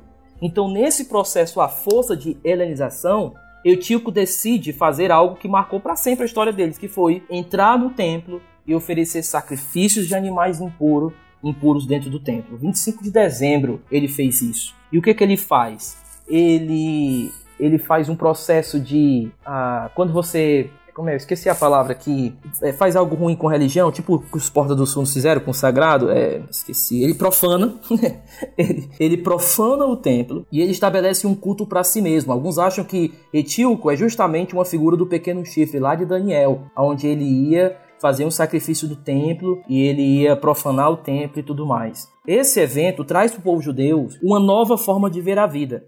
Eles estavam sem templo, porque o templo tinha sido tomado, alguns fugiram, outros ficaram lá, foram submetidos. Então você não tem, outros foram forçados a se helenizar durante quase 50 anos, uma força para poder ficar falando só em grego, só em grego, proibido o aramaico, proibido o hebraico. Então o povo dentro do primeiro século, eles nascem dentro dessa tensão cultural de imposição onde o templo, a maior figura religiosa do judaísmo, ele está sendo profanado. É daí que surge o que nós chamamos a revolta dos macabeus. E aí nós temos isso escrito em primeira, segunda, terceira Macabeus.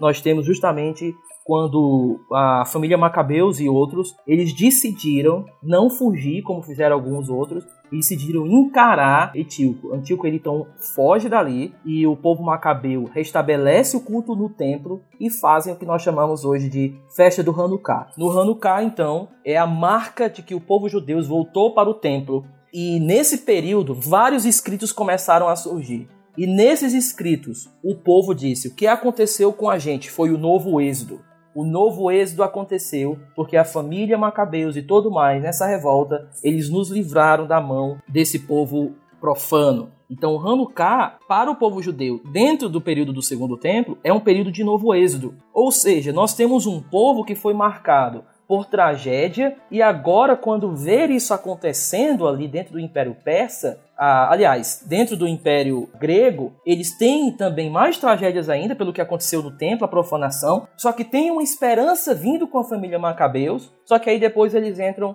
é, é, sobre o Império Romano, e aí várias guerras civis acontecem, várias guerras interiores acontecem. O que, que eu quero dizer com todo esse panorama? Que o povo da Palestina do primeiro século não era um povo normal como os judeus pré-exílicos da Babilônia. Não eram. Você não tem mais o templo como figura central. Você não tem mais outras coisas como figuras centrais. Então, o que é a mente de Paulo como judeu naquele momento? É difícil perceber. É difícil saber qual era a mente paulina dentro de todas essas tensões. É por isso que o, o leitor ele precisa ter cuidado e ir primeiro para o texto, para depois entender como o texto está remodelando a realidade passada, para que a gente possa entendê-la melhor. Enquanto, enquanto o João por Guilherme mim, tá aí no clap track. Por mim, por mim termina. Por mim termina. Não fala mais nada, não, Iago. Você vai estragar. Você vai estragar o episódio. Vai não, dá, sai daí, ô Chico Tripa. Talvez seja uma hora importante, diante de todo esse contexto introdutório acerca do Novo Testamento, a gente falar acerca dos documentos, não é? Qual é o primeiro livro, qual é o segundo, e ir seguindo, e ir seguindo. É interessante, uma coisa que sempre chamou atenção é que, assim como o Antigo Testamento começa com a coleção de livros, que é o Pentateuco, o Novo também começa com a coleção de livros, que são os Evangelhos né? Que é muito legal. A gente tem esses quatro livros que contam as histórias de Jesus. Sim, nós temos o primeiro que seria Mateus. E Mateus foi colocado nessa ordem, ele nem sempre apareceu nessa ordem do primeiro século, ou nos, nos manuscritos. No primeiro na ordem geralmente era Marco, mas Mateus foi ganhando essa proeminência de ser o primeiro. Por quê? Porque Mateus é o que melhor liga o antigo com o novo. Por conta da, da quantidade de vezes que você pode ler em Mateus a seguinte sentença: e isso aconteceu para que se cumprisse. Nenhum outro evangelho possui tantas vezes essa fórmula profética que nós chamamos, né? É, Mateus é o que tem mais. Por isso que Mateus foi colocado não por conta do tamanho, mas por conta dessa relação mais estreita com o Antigo Testamento que só Mateus tem, principalmente como ele puxa a sua genealogia de Abraão até Jesus. O povo estava esperando a realização da promessa. Era a promessa que estava. De onde, quando é que essa promessa ia se cumprir? Quando é que o povo ia receber é, descanso dos seus inimigos? Essa promessa estava ancorada em Abraão e é justamente assim que Mateus inicia. Mateus, então, ele tem cinco discursos de Jesus. Entre esses discursos, acontecem narrativas e em cada discurso desses Jesus toca em questões da igreja. Eu não estou de mente aqui, se alguém for acompanhando aí, tá? O primeiro discurso é o Sermão do Monte, o segundo discurso é sobre a igreja, o terceiro é o escatológico e o último é o discurso da grande comissão. Então nós temos esses discursos e entre eles histórias e narrativas, tá? É por isso que Jesus termina assim o Evangelho de Mateus: Ensine tudo o que eu vos ensinei. Então provavelmente Jesus está olhando para esses discursos anteriores, é claro, para tudo, né? Para todo o Novo Testamento, etc. Mas dentro dentro daquele contexto literário, provavelmente para esses cinco discursos que, que tem o Evangelho de Mateus. Daí nós vemos para Marcos. A gente, a gente pode dizer que é uma intencionalidade de Mateus, né? É, Cada evangelista tem uma estrutura muito própria Isso. que eles, que eles constroem a partir de uma intencionalidade discursiva, né? Tem aquela questão de Mateus também de, de fazer um paralelo de Jesus com Moisés, né? Que ele primeiro passa pelo deserto, depois sobe ao monte e profere a lei, né? No, no Sermão do Monte e tal. Isso é muito legal. E cada evangelista vai fazer uma estrutura com essas intencionalidades, né? Isso é muito legal mesmo. Perfeito. Nós temos tradições dentro de Corã que já previa do Messias entregar uma nova lei. Nós temos no próprio Antigo Testamento chamado a lei que vem de Sião. Não é a lei que vem de Sinai, é de Sião. Então vem uma perspectiva, tem uma perspectiva escatológica de alguém que vai trazer uma nova lei. E Mateus deixa isso muito claro quando principalmente ele sobe no monte. Por que que Mateus bota Jesus no monte? E Lucas não faz isso. O, em Lucas é o sermão da planície, não o sermão do monte. Ou seja, parece que Lucas ele pega o relato de alguém que estava lá embaixo, que alguém que estava ouvindo embaixo. Já Mateus, por estar próximo e ser um discípulo, ele conseguia estar em Jesus, eh, perto de Jesus lá em cima, lá próximo. Então aí ele coloca sermão do monte nesse sentido, lá estávamos no monte. Porém, também tem uma significação de ele ter colocado isso, deixar registrado que foi no monte que ele entregou esses novos ensinos, né? Então, assim, é um livro riquíssimo, Mateus. É um livro onde você vai encontrar não necessariamente algo somente para judeus e todo o tempo algo para judeu, não. É para a igreja e era usado justamente para discipulado. Esses cinco discursos de Jesus eram usados para discipulado, discipular as pessoas. Começar pela ética, depois começar pela vida da igreja, que é Mateus 18, depois começar pelas últimas, depois para as últimas coisas e depois é, de fazer com que essa pessoa reproduza esses ensinos, ou seja, ser discípulos. O último discurso que seria o discurso da grande comissão nesse sentido, né? Então nós temos. Aliás, está faltando um discurso nisso tudo que eu estou dizendo, que eu só estou dizendo quatro, mas tem o discurso das parábolas de Mateus 13, que aí seria o quinto discurso. Aí tem todo esse debate sobre Mateus e Marcos, qual influenciou quem, né? A velha questão do problema sinóptico, né? De que quais evangelhos influenciaram quais evangelhos. Isso. Uma vez que existem fraseados idênticos, né? Claro que foi Marcos que influenciou Mateus. Claro, é claro. Isso é óbvio. Qualquer um que mande um é claro no problema sinóptico é muito corajoso. Coragem, aqui tem coragem. Tradicionalmente se entende que há uma influência marcana em Lucas e em Mateus, né? De que aquilo que geralmente é igual nos três evangelhos, em termos de fraseado grego, geralmente é muito próprio, muito próximo de Marcos, e geralmente é atrelado ao, ao discu- aos discursos de Jesus, né? Até quem fale dessa fonte que, famosa fonte que, pode falar um pouco dela? Ah, sim, a, a grande questão é, é quando você coloca os evangelhos sinópticos, e aí, se a pessoa, se vocês estão nos escutando, pergunte assim, rapaz, que diabo é sinóptico? Quando você coloca uma coisa do lado da outra, você fazer uma sinopse, uma sinopse, ou seja, você coloca ele em um do lado do outro e vai marcando aquilo que eles são semelhantes. E você vai perceber que o Evangelho de Mateus, Marcos e Lucas, eles vão seguindo a mesma semelhança, diferente do Evangelho de João. Por isso que seria aí o Evangelho, esses são os únicos Evangelhos sinópticos, porque eles seguem uma, no- uma mesma ordem de sinopse. Quando você tenta comparar entre eles, você vai encontrar muitas harmonias. Só que você vai encontrar muitas coisas diferentes, coisas que só tem em um se não tem em outro coisas que tem nos dois, mas que parecem diferentes. E aí, alguns eruditos fizeram a seguinte pergunta: De onde é que Lucas tirou uma narrativa que eu não encontro nem em Marcos e nem em Mateus? De onde é que ele tirou isso? Aí alguns, alguns vão dizer: deve ter sido de uma outra fonte. E a pergunta é: que fonte foi essa? Não sabemos. E nós devemos colocar que nome nela? Vamos colocar a fonte, o nome fonte, que é justamente o nome Keller, que é que, que é a palavra fonte. Então, fonte Q não é um documento escrito que um autor copiou e que a gente perdeu. Fonte Q é, é simplesmente para dizer isso, que um autor não dependeu de outros para uma determinada informação porque ele teve outra fonte, a chamada fonte Q, que pode ser qualquer outro documento, qualquer outra coisa, mas que os outros não, não tiveram acesso a esse documento, tá? Mas Lucas é, é legal que no início do evangelho, Lucas deixa bem claro que ele fez uma investigação, né? Ele faz menção a isso. É muito legal, né? Ele, ele dirige seu texto que tá junto com Atos para Teófilo, né? E ele fala que depois de uma cuidadosa investigação de tudo desde a sua origem, é, pareceu-me bem dar-lhe por escrito, excelentíssimo Teófilo, uma exposição em ordem né, dos fatos que, que aconteceram, que se realizaram entre nós, para que você tenha plena certeza das verdades em que foi instruído. Isso é muito legal, né? Sim, sim, exatamente. O, o Lucas ele usa outras fontes. A grande questão é o que fazer com materiais, por exemplo, que só temos em Mateus, que só temos que não temos em outro. O que, que acontece? O autor inventou, de onde veio? E aí uma outra pergunta é, é por que, que tem coisas que Mateus repete de Marcos? Aí a pergunta seria: quem está repetindo de quem? Marcos está pegando de Mateus, Mateus está pegando isso de Marcos e tal. E aí nós temos várias hipóteses para dizer quem é que veio primeiro dessa ordem de sucessão e quem copiou do outro, qual foi o, o base ali. Nós temos várias hipóteses, que eu não, eu não vou tocar aqui. A hipótese de Gretchen-Barr seria alguma, que a prioridade é Mateus. Nós temos a, a prioridade que, que a prioridade é Marcos e tudo. Então, eu diria para quem está estudando, quer estudar esse assunto de forma mais aprofundada, quem dependeu de quem, o que é essa fonte que, leia o livro do Greg Bumbler, que é A Confiabilidade Histórica dos Evangelhos. Ele tem uma introdução fantástica sobre essa questão da fonte que e sobre prioridades. E a, pelos meus estudos, eu tenho percebido, e aí outros seguem o mesmo, como Daniel Wallace, Bea Carson, de que o primeiro evangelho a ser escrito foi Marcos. E tanto Mateus como Lucas dependem de Marcos. Toma, Iago, toma, Iago. Fala de novo aí, Guilherme. Porque. Isso é um intrigueto, mano. O João gosta de intriga. Vou mexer com o chefe, não, tu é doido, né? O que é? Ele pensa diferente? É, eu mudo aqui.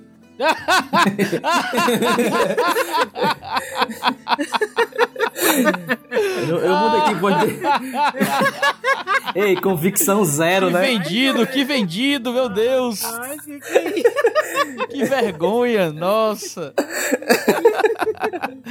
Muda mesmo, muda mesmo. Agora, por quê? Alguns dizem assim, mas o Evangelho de Marcos é tão pequenininho, é só, são só resumos e tudo mais. Justamente por isso. Eu entendo que Marcos, ele tem uma teologia mais primitiva, e o que eu quero dizer por teologia primitiva? Quando nós analisamos alguns textos de Marcos, você vai perceber que quem está lendo pode entender aquilo errado. Por exemplo, nós temos Jesus se irando para curar em Marcos. Nós temos alguns momentos que deixa-se muito tenso sobre a ignorância do filho, por exemplo, em Marcos. Quando você vai ler Mateus, você percebe que, primeiro, o, aquele, aquela parte é bem maior no Evangelho de Mateus, ou seja, ele usa mais palavras para poder expressar aquela ideia e ele geralmente explica mais aquela ideia. Ou seja, o fato do evangelho de Marcos ser menor não significa que ele veio depois. O que significa que o fato dos outros serem maiores do que ele significa que os outros estão também tentando deixar mais claro algumas coisas que poderiam ter sido mal interpretadas só por aquele aquele sumário que Marcos estava dando. E nós temos, e aí Greg Bumblick e Daniel Watts eles vão dar várias evidências de por que Marcos ele deveria ser considerado como tendo prioridade na, na lista aí, na, na, na lista de dependência de um evangelho com outro. Então a gente tem um outro evangelho, que não é o sinótico, como a gente diz, né? Que é o evangelho de João, que é bem diferente dos outros três evangelhos, né? Isso, por muitos como Bart Ehrman, por exemplo, Bart Ehrman não considera o Evangelho de João como sendo nem digno de estudos. Assim, eu tô, eu tô exagerando, mas basicamente é isso. Por quê? Porque ele vai dizer assim, foi João que inventou a autocristologia, aquela ideia de Jesus como Deus, tudo isso aí foi ideia de João. Então, João não deveria nem ser estudado. Essa ideia de eu vim dos céus, Jesus como tendo eternidade, tudo isso foi uma invenção joanina. É por isso que o Bart Ehrman não considera nos seus debates João. Ele só considera os evangelhos sinópticos por conta dessa linguagem mais teológica de João. Né? Mas enfim, é, mais uma vez, é uma questão do, de, de posição sobre a autoridade das escrituras. Né? Sobre se você considera inspirado ou não. Então, só porque ele fala de Jesus como Deus e tudo mais, ah, mas nos outros evangelhos não tem também essa autocristologia, essa alta visão de Deus? Tem também. É só você pegar, por exemplo, a linguagem de filho do homem em Marcos. Se você entende que Marcos é o primeiro dos evangelhos, como Bart Ehrman entende, então ele precisa explicar a linguagem do filho do homem. Para Bart Ehrman, então ele vai dizer que foi algo também, é, uma parte que talvez você tenha que deixar de lado no evangelho de Marcos, só que aí você começa a picotar demais a coisa. Então, por que, que, o, por que, que o filho do homem é uma linguagem de alta cristologia, é uma visão muito exaltada de Deus? Porque a linguagem do filho do homem em Jesus, em Marcos, tanto em Marcos como em Mateus, remonta a Daniel, a, a figura do filho do homem que vai descer nas nuvens. Aquela figura do filho do homem, dentro do juda judaísmo do segundo templo, ela é uma figura de alguém exaltado que senta no trono de Deus, que seria justamente o anjo Metatron. Essa ideia de um grande anjo, ele sentaria, ou uma grande figura angelical, ou uma figura, para colocar melhor, uma figura celestial, chegaria um dia onde ele sentaria no trono e julgaria as nações. Ou seja, quando Marcos cita filho do homem, ele está olhando para essa alta figura cristológica. Ou seja, não foi João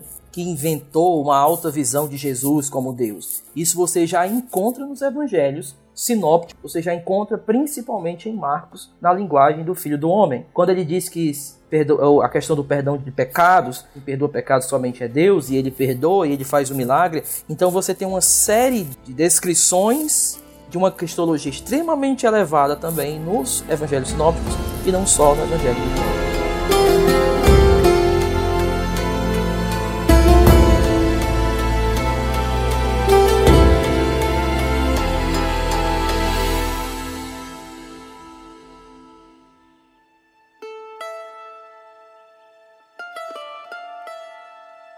Então, depois do Evangelho de João, a gente entra em outro trecho do cano, que é o livro de Atos.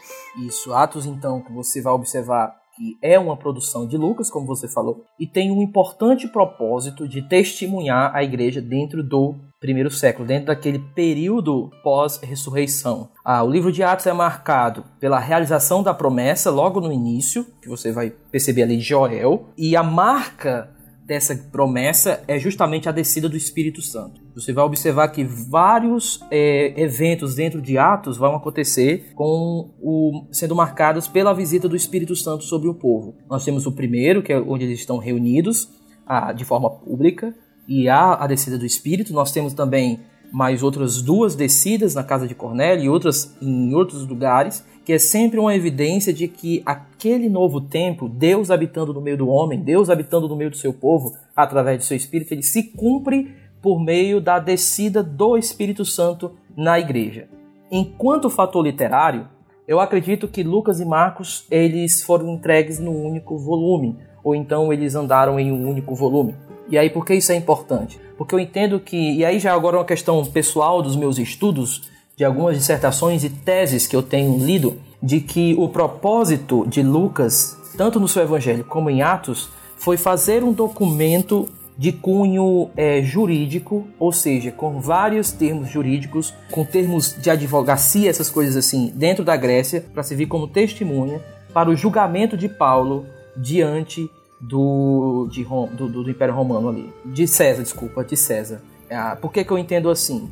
por conta de como Atos termina. Atos termina com Paulo esperando o seu julgamento. A, a segunda coisa, quando ele diz logo no início, ó oh, excelentíssimo Teófilo, nós podemos entender esse excelentíssimo como um grande elogio. Só que não, porque isso é um rapax legúmeno, ou seja, isso é uma palavra que acontece só uma vez duas vezes dentro da literatura lucana. O que significa isso? Esse termo, ó excelentíssimo, ele é encontrado somente em ambientes jurídicos, dentro da época de Lucas. Nós vamos encontrar vários documentos onde as autoridades jurídicas eram chamadas de excelentíssimas. É por isso, quando Paulo está diante também, que é outra vez que acontece, de uma autoridade romana, ele vai chamar ele de excelentíssimo, porque aquilo ali não era um elogio geral, era entendido como se fosse um cargo, alguém que tinha uma influência ou alguém de autoridade na corte. É por isso que Lucas provavelmente escreve para Teófilo. Ele entrega essa testemunha para Paulo de forma escrita para Teófilo. Essa testemunha que diz que Paulo ele não queria confusão, que Paulo não estava armando nada contra o Império Romano, que Paulo não era alguém que queria tirar a paz de Roma, nada disso, e que ele não era o, a pessoa que causava todo o alvoroço que estava acontecendo. Ao contrário, eram os judeus. Uma outra evidência é que no Evangelho de Lucas, em Atos, você não encontra nenhum tipo de visão negativa do Império Romano. Você não encontra. Sempre o Império Romano é colocado como se fosse algo mais positivo. Eles, a, a culpa são sempre dos judeus. Então, a meu ver, Lucas está organizando esse, esse grande coisa, questão literária, tanto ao Evangelho como Atos, para servir como uma testemunha escrita de todos os acontecimentos que envolviam a pessoa de Paulo, desde o seu Cristo até a sua obra até o que ele fez pelo seu Cristo, o seu chamado, todos os cantos que ele passou e, por fim, a sua prisão final. Então seria essa ideia aqui que eu tenho de Lucas e Atos. Depois de Atos, a gente chega nas epístolas paulinas, o principal autor do Novo Testamento. Eu fiquei maluco quando eu era mais jovem e descobri que as cartas de Paulo eram catalogadas das maiores às menores. Né? Romanos é a maior carta de Paulo, né? E termina com Filemão, que é a menorzinha, e vai nesse processo. Então, é, nesse formato aí, nós temos as maiores, geralmente são as as cartas para a igreja, tirando 1 e 2 Coríntios, mas essas cartas, as outras são mais gerais, assim, em relação aos seus assuntos. No caso de Corinto, são assuntos mais específicos, questões eclesiásticas, que tocam pontos bastante particulares da igreja. Depois nós temos as cartas pastorais, que aí tem vários e vários debates sobre se Segunda Timóteo tem heresia ou não, se... Claro que não tem, mas... Enfim, é, se foi Paulo que escreveu Segunda Timóteo, foi ele deu autoridade para alguém, ele acompanhou alguém escrevendo, o que, que aconteceu. Então nós temos essas cartas, que são cartas mais específicas para a vida da igreja, e dentro dessas cartas de Paulo, é interessante que elas, a maioria das vezes, elas sempre andaram juntas, desde o primeiro século, os manuscritos, as coisas que nós temos, as cartas as três andaram. Então, a, o Corpus Paulino é como se fosse o Isaías do Novo Testamento. Paulo é um dos maiores autores, que dá maior norte para entendermos a teologia do Novo. É ele. Então a gente tem epístolas gerais, não é? Temos aí outros autores. Quem o são, Guilherme? Nós temos Tiago, Hebreus, o autor de Hebreus que a gente não, não, não conhece. Há, há sugestões que se for Priscila, se for Lucas, se for Paulo, existe muita coisa, mas nada é, é, certo. E nós temos os outros, seria a primeira de Pedro, segunda de Pedro, essas outras cartas importantíssimas. Nós temos Judas também. É uma cartinha pequena, mas de uma difícil interpretação. Nós temos ali a questão do corpo de Moisés, o uso também de outros, outros documentos não cristãos dentro de documentos cristãos, como filósofos, como tradições, como mitos até que Judas utiliza se se tornam canônicos, se tornam reais, como é que a gente tem que lidar, lidar com isso. Então essas cartas gerais elas, elas são muito importantes porque elas realmente elas também tratam desses assuntos mais gerais para a história da igreja, questões de, de judeus helenísticos dispersos mas são muito importantes para nós. Por exemplo, a, carta de Tiago, com relação ao nosso tempo sobre a pobreza, por exemplo, tem muito a nos ensinar. A carta de Pedro tem muito a nos ensinar sobre a esperança. Uma esperança que se parece mais com convicção e não com algo incerto. E nós temos Judas para nos ensinar como combater os falsos ensinos, os falsos, os falsos mestres. Então, assim, as cartas gerais elas são de riquíssimo material para o nosso tempo. Eu, eu só queria fazer uma justiça aqui, uma coisa que Cara, ó, sobre Pedro. É, Pedro fala que Paulo escreveu coisas difíceis de entender, mas aí o pessoal fica, usando Pedro para falar: ah, Paulo escreveu difícil. Mas, cara, eu vou te falar um negócio: Pedro não, não deixou a vida da gente fácil também, não, viu? Eu vou te falar um negócio: alguém tinha que ter feito menção a isso, que Pedro escreveu uns negócios difíceis aí também, viu, cara? Eu vou te falar um negócio. Eu, eu só queria deixar isso aqui registrado. Porque Paulo leva fama, mas Pedro lá, ah, sou só um pescador. Mas eu vou te falar um negócio, viu, velho? tá certa a é indignação. Essa indignação, ela, ela é real, ela tá certa. Até, até o, o, grego de Pedro, o grego escrito de Pedro, ele é um dos mais complicados do Novo Testamento. Primeira de Pedro está na lista, junto com Hebreus e Lucas, dos gregos mais e sintaxe mais difíceis do Novo Testamento, sem dúvida. Ô, cara, eu tô expondo Hebreus na igreja verso a verso, o arrependimento, ó. É complexo. Graças a Deus que eu tenho um pastor auxiliar que tem domingo que eu ligo pra ele e digo, brother, tu vai pregar hoje, ó. Porque eu tô brigando aqui tempo, ainda. Né? É, não, é, é, horroroso, cara. É muito difícil. O grego de, de, de Hebreus. Você que é acostumado a fazer exegese de Paulo, não, é uhum. difícil, mas, pô, tá ali, aquele negócio já, né? Caraca, Hebreus é uma estrutura muito diferente, uma sintaxe muito nova. O Hebreus é tipo o John Piper escrevendo. É, é. As, as tipo sentenças nunca acabam, uh, é. é. gigantes as frases. Ele fica, usando, ele fica usando um monte de palavra diferente para dizer a mesma coisa. Isso, é, é muito. É um vocabulário muito rico vocabulário dificílimo. Lucas tem vários é, vocabulários, assim como Hebreus, que só acontecem ali, você não vê se repetindo, o que torna mais difícil a interpretação. Ele usa gregos um pouco acima da frente da sua época, ele usa áticos, ele usa algum grego mais local, como o boetiano, ele, ele, respira alguma coisa do grego Ptolomeu ainda, então todos esses fatores fazem com que Pedro seja o cara difícil mesmo de interpretar em termos de grego. Então a gente entra no nosso Apocalipse. Então, nós temos as cartas de João, as três cartas que andam juntos com Apocalipse. É um texto complicado e você vai perceber que existem várias e várias formas de interpretar. Se o que está acontecendo em Apocalipse aconteceu até 70, se o que está acontecendo em Apocalipse aconteceu parte em 70 e ainda vai acontecer, se não aconteceu nada e ainda tudo que está lá ainda está por vir, se já estamos dentro dos selos ou não, ou se ainda vamos entrar dentro desses selos, o que são as taças, Eita. o que são as trombetas, qual a relação entre elas, o que é a besta que surge do mar, o que é a besta que surge da terra, que provavelmente aí seria o anticristo, o falso profeta. Ô, ô Guilherme, Oi. Apocalipse é, é- é complicado em português. Em grego ele é mais fácil? ele é mais fácil. É mais fácil por quê? Porque João ele sempre escreveu muito simples. A grande dificuldade de Apocalipse é porque tem aparentes erros de sintaxe. Por exemplo, o que nós chamamos de anacolutos é a ideia de que na hora que era para ser esperado um genitivo, não tem um genitivo. Por exemplo, o cara fala um verbo, aí fala um verbo transitivo, aí espera um objeto direto. Na hora que vem, que você espera o objeto, não vem um objeto, vem é outra coisa. Era isso que João. Aí alguns falam que João ele errou demais, devido a onde ele estava escrevendo, devido à sua idade, devido a outras coisas. Mas estudos linguísticos têm revelado que esses aparentes erros sintáticos de João não são erros ah, por lapsos de memória.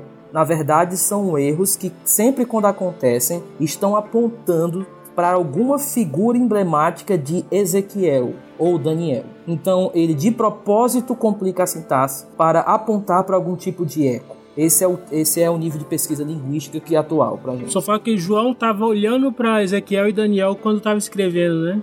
Então, e aí ele usa a sintaxe para poder, quando não tem algo muito explícito por meio das palavras, a sintaxe diz assim: opa, será que aqui é um eco? Porque nesse minuto é como se fosse um recurso que ele usa para chamar a nossa atenção, para olhar de novo para as literaturas apocalípticas do Antigo Testamento. E sim, Daniel, a meu ver, ele é como se fosse um esboço de Apocalipse. Se você quer entender bem Apocalipse, você precisa passar por Daniel, Mateus 24, Lucas 21, Marcos 13, 1 Tessalonicenses 4, 2 Tessalonicenses 5 e só depois chegar em Apocalipse. Para você ter uma boa visão de tudo que está acontecendo ali, né? Mas uma coisa belíssima de Apocalipse é que o final da história é alguém sentado no trono e um novo cântico na boca do povo ao redor dizendo que o Cordeiro venceu. O Cordeiro venceu, assim, é um, a esperança lá está a eternidade, né? Belíssimo esse livro. Amém, glória a Deus. Amém, amém. Vamos terminar agora sim, em alta. É, é isso aí, muito legal. Aí termina, termina. Ô, ô, Guilherme, você podia terminar orando o Pai Nosso em grego, né? Os meus alunos tudo tem que, Ah, é? tem que ler, viu? Ainda bem que eu não sou seu aluno. Eita, show off, show off. Ei, deixa eu dizer uma coisa. Diga. Rapaz, vocês não me disseram que era tão difícil, não. Uma sabatina. Nada, rapaz.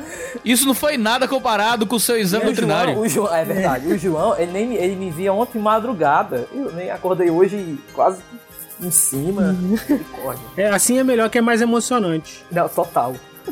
Eu lembro do, do Guilherme no exame doutrinário dele. É, eu também lembro. E por sinal, eu lembro de você no meu exame doutrinário.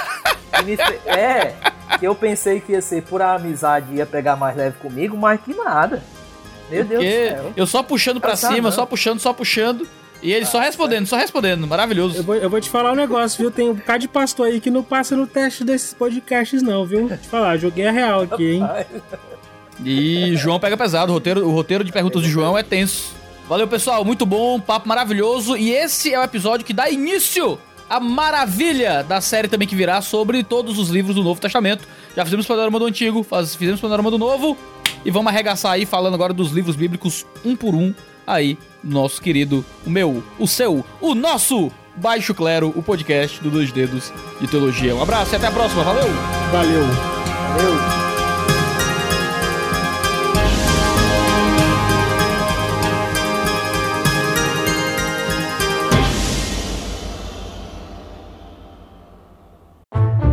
Este podcast foi editado por Gabriel Tuller.